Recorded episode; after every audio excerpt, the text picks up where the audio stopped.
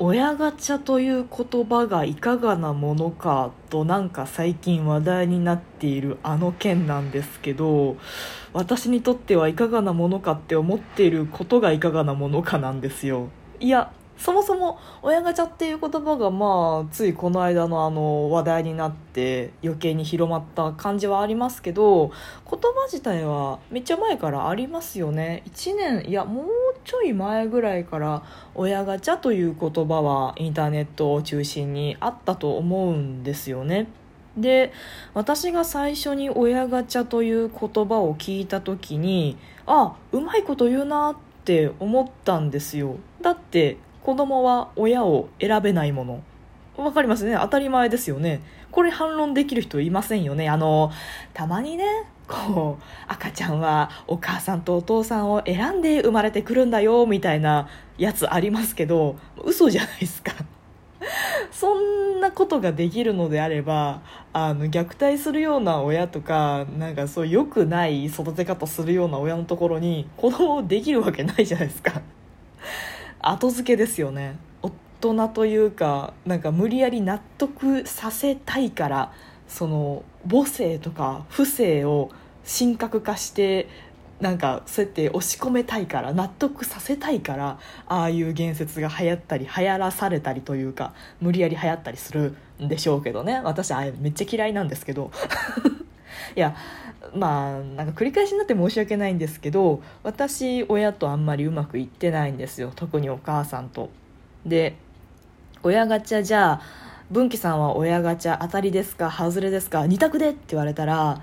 まあ申し訳ないしあんまりなんか口に出して言うのもちょっと戸惑いはあるものの、まあ、どちらかといえばじゃあ外れですかねって言わ言いますね。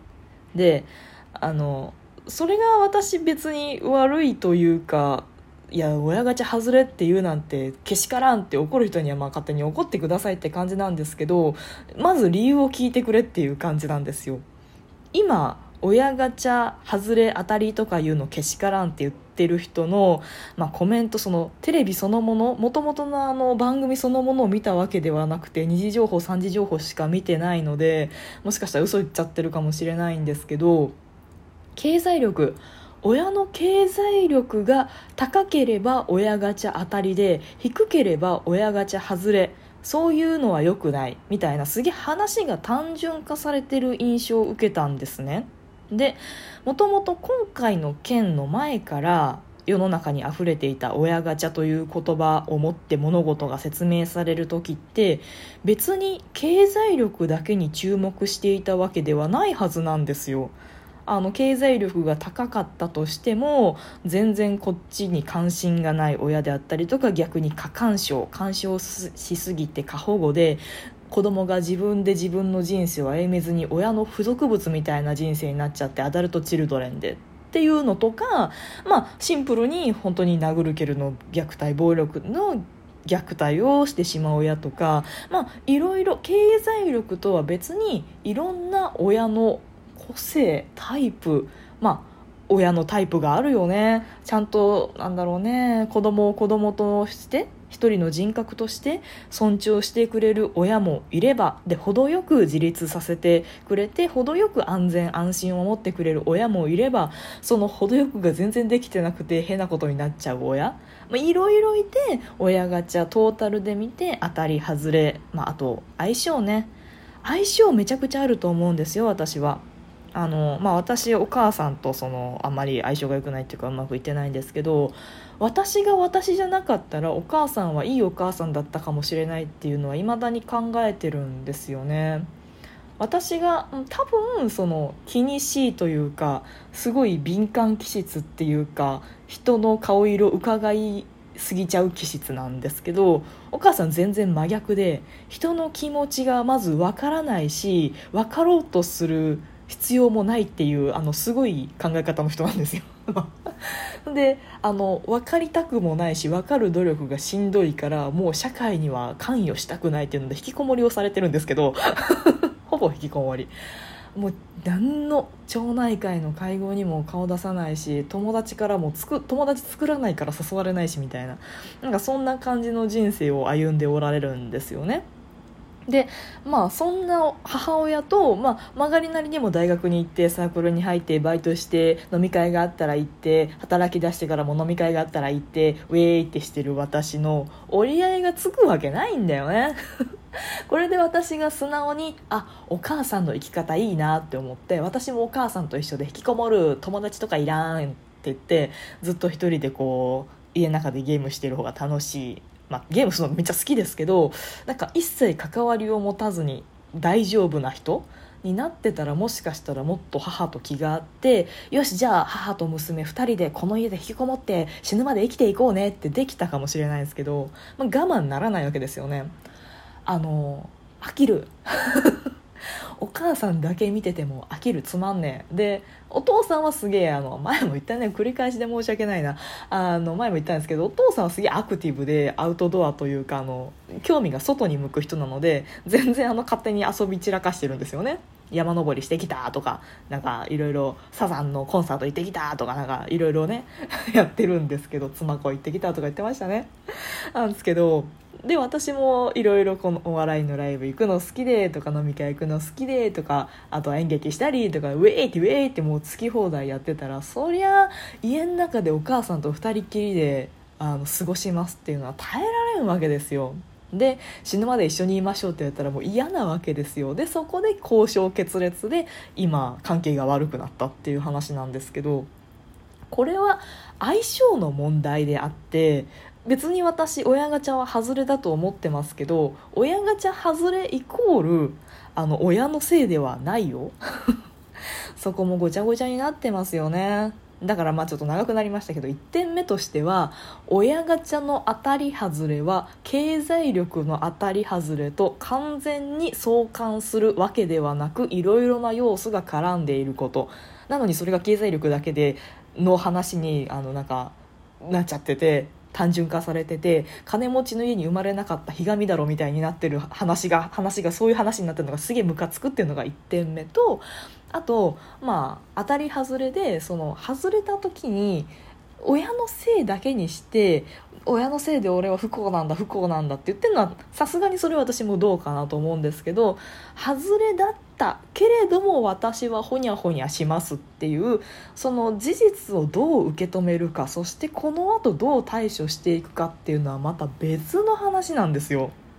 猫だって吠えたい。この番組ではリアルではちょっと喋りづらいこと。だけど誰かに聞いてほしいこと。日々の雑多な所感をいかに言葉にできるか鋭意挑戦中です。少しの間お付き合いいただけますと幸いです。だってあの親選べませんけど親変えられないんですよね。理不尽だよね。だからガチャなんですけど。じゃあチェンジで新しい親のとこ生まれ直しますってできないわけで生まれてしまったこの親のもとに生まれてしまったから以上にはじゃあここからどうしようかって考えていかなきゃダメなんですよ。ただ親の育て方によっては考える力さえ奪ってしまうようなもう大外れの親も中にはいるんですよね。そんなこと多分ね親がじゃけしからんって言ってるやつの頭の片隅にもないんですよ。何も考えてないから。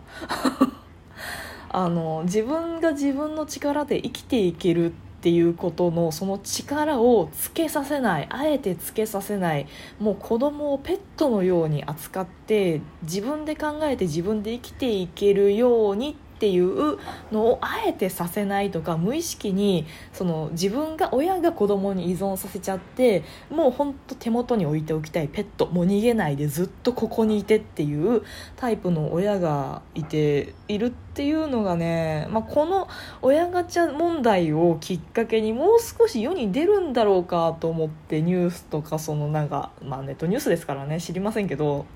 本当か嘘かというかみんながどこまで分かって話してんのかなんかピンときてませんけどなんかそういうそういうタイプの良くない過干渉過保護系の親の親によってどういう結果がもたらせるかもたらされるかっていうところまでスポットライトが当たるのかなと思ったら当たらずじまいでなんか金持ち生まれなかったひがみ良くないみたいなことになっちゃいましたね。これはでもなかなかその母性神話っていうか不正神話っていうか親子の絆は絶対ですみたいなお前原始時代かよ みたいな。原始時代は多分そうじゃないでしょうね。原始時代は多分もっとあの集団で子供育てたりしてたと思うのであのお前親だから全部こいつの面倒見ろよみたいなそんなバカなことしてる時代ってあんまりないと思うんですけどね。現代社会ぐらいだと思うんですけどね。あのね信美さんでしたっけ？炎上してましたね。あの私お母さんだからっつってね。あの家族のケアを家族の中だけで完結させようとするっていうその本来は社会全体で担わなければいけないケアの部分をその家族の絆です。血筋大事です。血のつながりって何にも変え難い。よねとか言ってあのつながっていて当たり前親子なんだから分かり合えて当たり前みたいなのなんかそんなのもう当たり前じゃないことみんなどこかで分かってるはずなのに信じたいのがなんかそそれが壊れるのが怖いのか知りませんけどなんかますます強化されてる感じしません？私だけかな？本当はもっと全体というかみんなでというかみんなで子供を育てるものあのお母さんしんどいなと思ったら他の人が面倒見てもいいじゃんっていう社会の方がいいと思うんですけどね。まあ私がこんなところで言ったとてなんか何もならない気はしますけど。あの閉鎖的っていうのはまあ家族に限らずですけど閉鎖的人間関係が閉鎖的になればなるほど不健康だと思うんですよね。だからこの関係しんどいな、まあ、親に限らずね、まあ、別に友達でも恋人でもこの関係しんどいなと思った時にチャンネルを増やすというかちょっと別の人と絡んでみるみたいなそういう逃げ口が必要なんじゃないかなと思いました。てなところで今日もお付き合いいただいてありがとうございました。トークが面白いなと思った方はリアクションボタンを番組フォローがまだの方は番組フォローもぜひお願いします。ということでまたお会いしましょう。バイバイ。またね